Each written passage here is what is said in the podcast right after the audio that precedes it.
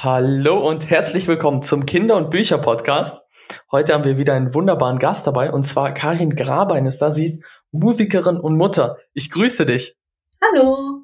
Und für mich ist das heute auch eine Premiere, weil wir nämlich zu zweit hier bei mir stehen, weil wir ganz nahe wohnen. Und Karin, ich kenne dich ja aus dem Chor, das heißt, du leitest unseren Chor Westklang mit ganz tollen Liedern. Ich freue mich immer, wenn Probe ist.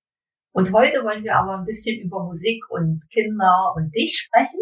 Das heißt, ich bin erstmal gespannt. Du kannst dich gerne mal ein bisschen vorstellen für unsere Zuhörer. Ja, sehr gerne.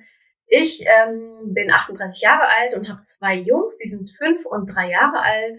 Und ich bin von Beruf Gesangslehrerin, habe Jazz Rock Pop studiert in Hannover und leite jetzt eben in Leipzig einen Chor und gebe Gesangsunterricht. Und ansonsten, ähm, ja, früher war ich auch auf der Bühne, aber das habe ich seit ich Kinder habe ein bisschen sehr stark runtergefahren. Und ähm, Jetzt bin ich so ein bisschen halb halb, halb Mutter und halb Musikerin. Und ähm, sich das, geht das? Kann man das kombinieren? Ich denke immer so, oh, als Künstler, wenn man so Bühne eigentlich braucht oder auch will. Und Kinder haben ja doch andere Bedürfnisse. Ja, also vor allem brauchen die Kinder mich zu bestimmten Tageszeiten besonders. Und das ist nicht ganz kompatibel mit meinem Beruf. Deswegen ähm, bin ich momentan auch noch in einer äh, eher zurückgezogenen Phase. Okay. Mal gucken, wenn die Kinder älter werden, werde ich vielleicht wieder äh, mehr aus mir rausgehen. Jetzt ist das alles so ähm, der Lebenssituation angepasst. Und ich bin ja eben einmal die Woche bei meinem Chor Westklang und das sind natürlich Erwachsene, mit denen ich da singe. Und zu Hause mit den Kindern singe ich natürlich auch. Das heißt, Musik ist eigentlich überall da. Musik ist da und ähm, darf ruhig wieder auch mal noch mehr werden, aber jetzt ähm, so ist sie immer noch da. Sie ist Teil von unserem Leben und äh, da bin ich auch froh drum. Ja, ja. Und so innerlich, wenn du guckst, welchen Stellenwert hat für dich Musik? Musik hat für mich eigentlich ähm, vor allem den Stellenwert, Emotionen zu, ja, zu katalysieren. Also einmal beim Hören, aber auch beim selber singen und Musik machen. Und das merke ich vor allem auch bei den Kindern, dass das, dass ähm, die sehr direkt auf die Musik anspringen. Also viel mehr noch vielleicht als Erwachsene. Mein älterer Sohn, der ist von Anfang an immer total gebannt gewesen, sobald er Musik hört, zum Beispiel im Radio. Ähm, der, der saugt das für mich auch wie so ein Schwamm. Und ich merke richtig, wie das in dem arbeitet. Und der, äh, der hat auch einen sehr starken Ausdrucksdrang und singt vor sich hin und erfindet Lieder und tanzt und stampft dazu. Mit seinem ganzen Körper und seinem ganzen Wesen ist er voll dabei und lässt sich dann auch nicht unterbrechen. Also da kann man dann auch sagen, hier jetzt mal die Nachbarn und so, aber das ist dann, äh, wenn der so da voll dann aufgeht, dann, dann äh, das ist auch wunderschön, aber natürlich auch sehr viel tatsächlich bei ihm, weil er das so liebt. Ja genau, wir hören den immer auf der Straße und dann sage ich immer zu Duschan, das ist der Sohn von meiner Chorleiterin. Ach je. dann wissen wir das immer, wenn das okay. ist okay. Okay, du weißt also schon, ja. Aber das ist ja, ja irgendwie auch schön. Ne? Und was will man machen? Ja. Aber wollen sich halt auch ausdrücken. Das ist halt das. Also Kinder, äh, die sind ja noch so roh, die sind noch nicht so geprägt durch, was ist gut, was ist schlecht, was sollte man machen, was nicht. Ähm, und man erzieht denen das dann ja in der Regel so ab, sei leise, halte dich zurück, sei nicht so laut, sei nicht so präsent. Und ähm, ich bin da in so einem Zwiespalt. Einerseits muss ich ja auch mit meiner Familie mich in der Gesellschaft einfügen, andererseits hab, weiß ich eben auch um diese spezielle Kraft ähm, die ich ihm auch erhalten will, weil das unheimlich toll ist. Und ähm, gerade beim Thema Singen, da gibt es ganz viele Erwachsene, auch zum Beispiel im Chor-Kontext, ähm, die sagen, ich würde so gerne singen, aber ich traue mich nicht oder ich kann nicht singen, weil die im Kindesalter mal die Erfahrung gemacht haben, dass jemand sie kritisiert hat fürs Singen, sie seien schlecht, sie könnten das nicht, sie wären zu laut, sie sollen das nicht machen. Und das macht bei ganz vielen Menschen ähm, denen macht das dann Angst. Die kriegen dann so eine richtige äh, Singphobie oder so eine, so eine Angst ähm, vor Lautstärke, Angst, sich auszudrücken oder denken, sie wären nicht musikalisch. Und das ist unheimlich schade. Ähm, und ich merke das auch bei vielen, also ich, bei einigen habe ich auch gemerkt, da es gibt ja auch so, so Leute, die den Ton nie treffen, die wirklich so Brummer sind. Mhm. Und ich kann das jetzt nicht wissenschaftlich untermauern, aber ich habe schon den Eindruck, dass das auch mit diesem damit zu tun hat, dass dass die sich das einfach nicht zutrauen. Also dass das, das Ohr nicht mehr in der Lage ist, ähm, frei zu hören und mit, mit der Stimme zu interagieren. Also richtig so ein gestörtes Verhältnis zwischen Hören und und Singen entstanden ist, aus, aus irgendeiner Erfahrung heraus. Ne? Ja, oder oftmals hört man das ja auch dann aus Schul, Schulzeiten, ne? wenn man jetzt mit Erwachsenen spricht, das liegt meistens in der Schul, in Schulerfahrung, wo dieser, wo, wo seitdem, ich habe so eine Angst vorm Singen. Genau. Und da spielt halt auch rein, wenn ich jetzt was singen soll, dann muss das richtiger Text sein, dann muss das die richtige Melodie sein, das muss alles irgendwie akademisch korrekt sein. Ja. Und was zum Beispiel mein Sohn überhaupt nicht macht, der hat, ähm, also jetzt mittlerweile ist das ein bisschen anders, aber der hat überhaupt nicht Kinderlieder gesungen. Ich durfte die dem auch nicht vorsingen. Das fand der blöd. Der wollte auch nicht die Kinderlieder lernen und die nachsingen. Manchmal dann schon. Aber was der am liebsten macht, ist, der singt einfach frei Schnauze, was dem gerade einfällt. Auch mit Text, auch ohne Text, auch mit erfundenem Fantasietext. Und äh, ich habe dann immer versucht, ihn, ihn dazu zu bringen, komm, lass mal zusammen singen, ich will mit dir dieses Lied singen oder ich spiele Klavier und du singst dazu. Das will er überhaupt nicht. Der will einfach drauf los und sich sehr am besten am liebsten alleine und so vor sich hin. Und der, der geht da richtig auf. Und ähm, ich glaube, dass was wir eben viel auch mit, mit Musik machen, also wir sind ja in, in der westlichen Welt so akademisch geprägt, dass Musik irgendwie äh, ein tonaler, es muss der tonale Rahmen stimmen, es muss alles super intoniert sein. Das ist das Ergebnis, was wir haben wollen. Aber eigentlich ist Musik machen und singen ja etwas ganz anderes. So ursprünglich, ne, wenn man es mal Naturvölker anguckt, die, die nutzen das als Ausdruck ihres Inneren. Und wo sind eigentlich die, die also wer sagt eigentlich, wie es sein soll, wie es gemacht werden muss? Man kann auch einfach ähm, diese Kategorien mal beiseite lassen und einfach singen, ja. Oder halt die anderen, wenn, ich, wenn man so wir mal indische äh, Kulturen oder so anguckt, die haben ganz andere Tonleiter. Genau. Das, Genau. das finde ich immer spannend. Die können wir gar nicht erfassen. Also ich auch nicht. Ich könnte das gar nicht kopieren, weil mein Ohr das nicht gewöhnt ist, das nie gelernt hat, ne? Mhm. Für mich war, für mich war, was Singen betrifft, toll. Ich bin ja immer mal bei so einem Clown, Didier, den haben wir auch im Podcast immer mal erwähnt auf Teneriffa.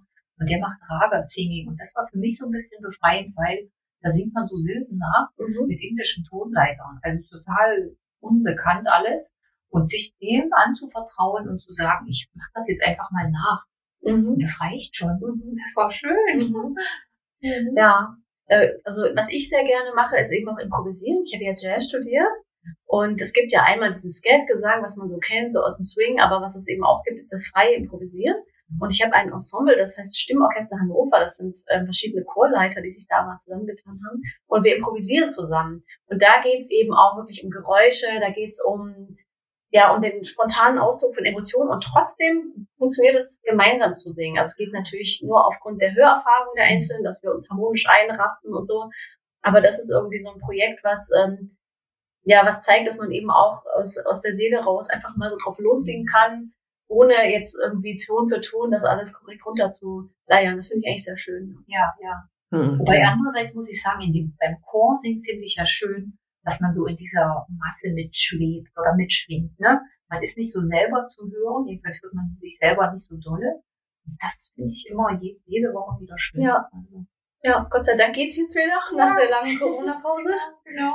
Genau. Und dein anderer Sohn, wie ist der mit Musik? Ach, der singt auch sehr, sehr gern und der, der singt ja Lieder nach. Also der singt Okay. wirklich äh, die Kinderlieder nach und ja. Also jeder ist anders. Ja, genau. Ne? Ja. Ja. Ja, Und wenn schön. Kinder zu Besuch kommen bei uns, äh, die nicht bei uns wohnen, dann finden die es immer toll, wenn ich dann am Klavier sitze und dann kommen wir singen mal ein Lied. Okay. Das finden die toll. Also Ja. meine eher nicht so, die wollen dann selber. Äh, aber ähm, ja, das merke ich immer bei Kindern, die das vielleicht von zu Hause nicht so gewöhnt sind, dass die dann irgendwie so ganz äh, besinnlich werden und zuhören und kommen, mitmachen wollen, so richtig. Ja. Und würdest du empfehlen, was würdest du empfehlen, wenn man jetzt sagt, oh, mein Kind, aber ich habe keinen guten Zugang zur Musik, was kann man dann machen? Ähm, also, viel, also in vielen Elternratgebern steht ja, dass man zum Beispiel bei Babys einfach singen soll und gute Nachtlied singen soll, auch wenn man denkt, man könne nicht singen, weil es tatsächlich nicht darauf ankommt, ob das jetzt besonders gut und toll ist, sondern einfach die, diese Stimme, dieses Persönliche zu hören. Ne? Und ansonsten, ähm, was meine Kinder eben auch sehr lieben, ist so Musik einfach dazu zu singen. Zum Beispiel mein älterer Sohn liebt Joe Cocker über alles. Und dann kommt das im Radio und dann tanzen die da beide und singen. Also es muss gar nicht immer irgendwas äh, Kindermäßiges sein. Ja. Oder eben, es gibt ja auch so Kinder-CDs tatsächlich. Ich habe zum Beispiel eine CD auch mit Buch von Wolfgang Hering, ganz, ganz toll, zufällig entdeckt. Ähm, es geht eher in die ähm, elementare Musikpädagogik zwar, aber da sind ganz tolle Lieder dabei, wo in den Liedern dann auch mit ähm, schon Spiel- und Mitmachanweisungen sind und die Kinder fahren dort total auf ab und tanzen mit und stampfen mit und dann gibt's einen die Topfmusik und dann haben wir mal unsere Töpfe rausgeholt und haben dazu mitgeklopft und ähm, was man vielleicht nicht machen sollte, ist sagen, nee, falsch, mach das mal anders, sondern einfach mitmachen und versuchen, denen das ein bisschen zu zeigen, was kannst du alles machen und die dann animieren, dass sie sich so ausdrücken können, wie sie das gerne möchten. Mhm. Ja. Ja. Und wer deine Kinder, musst du die Instrumente lernen lassen? Ja, mein Sohn hatte schon Schlagzeugunterricht bei Clemens Witschko. Na, vor Corona. Aber ähm, äh, ja, dann kam Corona. Ja, mein, mein großer Sohn, der geht jetzt zu den Opern, zu dem Opernkinderchor.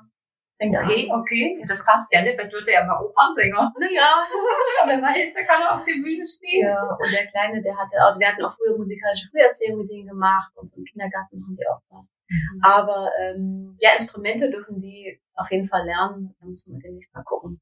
Jetzt geht das ja wieder los. Mhm. Letztes Jahr war ja auch leider sowas eher schwieriger. Ja, genau. Und ab welchem Alter ist das egal eigentlich? Sagst du das wirklich individuell oder? Ähm, also ich habe ja mit sechs Jahren damals angefangen, Geige zu lernen. Okay. Und ähm, ich finde das eigentlich ein ganz gutes Alter. Wenn, aber ich würde es vom Kind abhängig machen, ne? wann das selber Interesse auch zeigt. Und vor allem sollte das nicht überfordern. Viele fangen ja mit Blockflöte an, weil sie denken, das überfordert nicht. Aber manche Kinder mögen das halt auch überhaupt nicht. Ne? Genau, und dann quietscht das so, ne? Dann quietscht das durch die Nachbarschaft. ja, genau. Ja. Also was, was natürlich toll ist für Kinder, sind diese Off-Instrumente, wo sie einfach erstmal direkt den Ton rauskriegen. Ne? Einfach Ja. drauf los und kommt sofort was. Karin, wie, was war, was war so in deiner Erfahrung ähm, der größte Unterschied zwischen Kindern und Erwachsenen, vielleicht auch im Chor oder generell mit, mit Singverhalten? Weil, also, macht es so einen großen Unterschied zwischen El oder Erwachsenen und Kindern? Ich denke, dass Erwachsene eine andere Erwartung haben, ne, an dem, was passieren soll. Und ähm, ich habe auch eine andere Erwartung an die Erwachsenen als an die Kinder. Also bei den Erwachsenen will ich wirklich Musik machen und was, was, was raus äh, ein Ergebnis haben. Und bei den Kindern ist, glaube ich, eher der Weg das Ziel. Und was, Ja. was ich noch sagen wollte, was ich ganz wichtig finde, ich, ich höre ganz oft Erwachsene, die mit Kindern singen, zum Beispiel jetzt bei irgendwelchen Turnrunden, äh, Runden, dann als Abschlusslied oder so. Und ganz oft singen die Erwachsenen viel zu tief.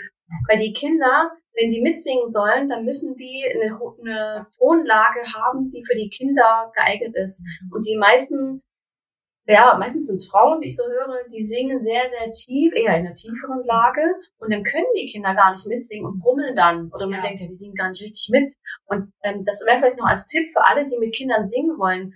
Achtet mal drauf, finden die den Ton, den ihr vorgebt. Wenn nicht, singt ihr wahrscheinlich zu tief. Also singt so hoch ihr könnt, damit die Kinder das sich... vor 15 Jahren gewusst hätte. Ja. Franco, du hättest eine ganz andere Kindheit gehabt. Ja, ich hätte dann auf einmal mitgesungen. ja, nach dem Stimmhoch geht's dann. ja. Okay. Hast du noch eine Frage, Branni? Ähm, ich habe ich hab meine wichtigste Frage, nämlich den Unterschied einmal gestellt, aber das ist gar nicht so schlimm. Ähm, ich finde ja auch, dass das ein ne, ein guter Abschlusssatz war. Und ähm, vielen, vielen Dank, Karin, dass du uns einmal, einmal mitgenommen hast in die Welt des Chores, die Welt des Singens und ähm, ja auch, auch der Kinder und des Singens. Und äh, Lubina, vielleicht möchtest du eine kleine Ausleitung machen. Ja, Karin, vielen, vielen Dank, dass du hier bist, dass du hier warst, dass du dich bereit erklärt hast, uns allen deine Welt zu öffnen. Und ich sage auf Wiederhören allen Zuhörern au revoir, Božime, na shledanou. Tschüss.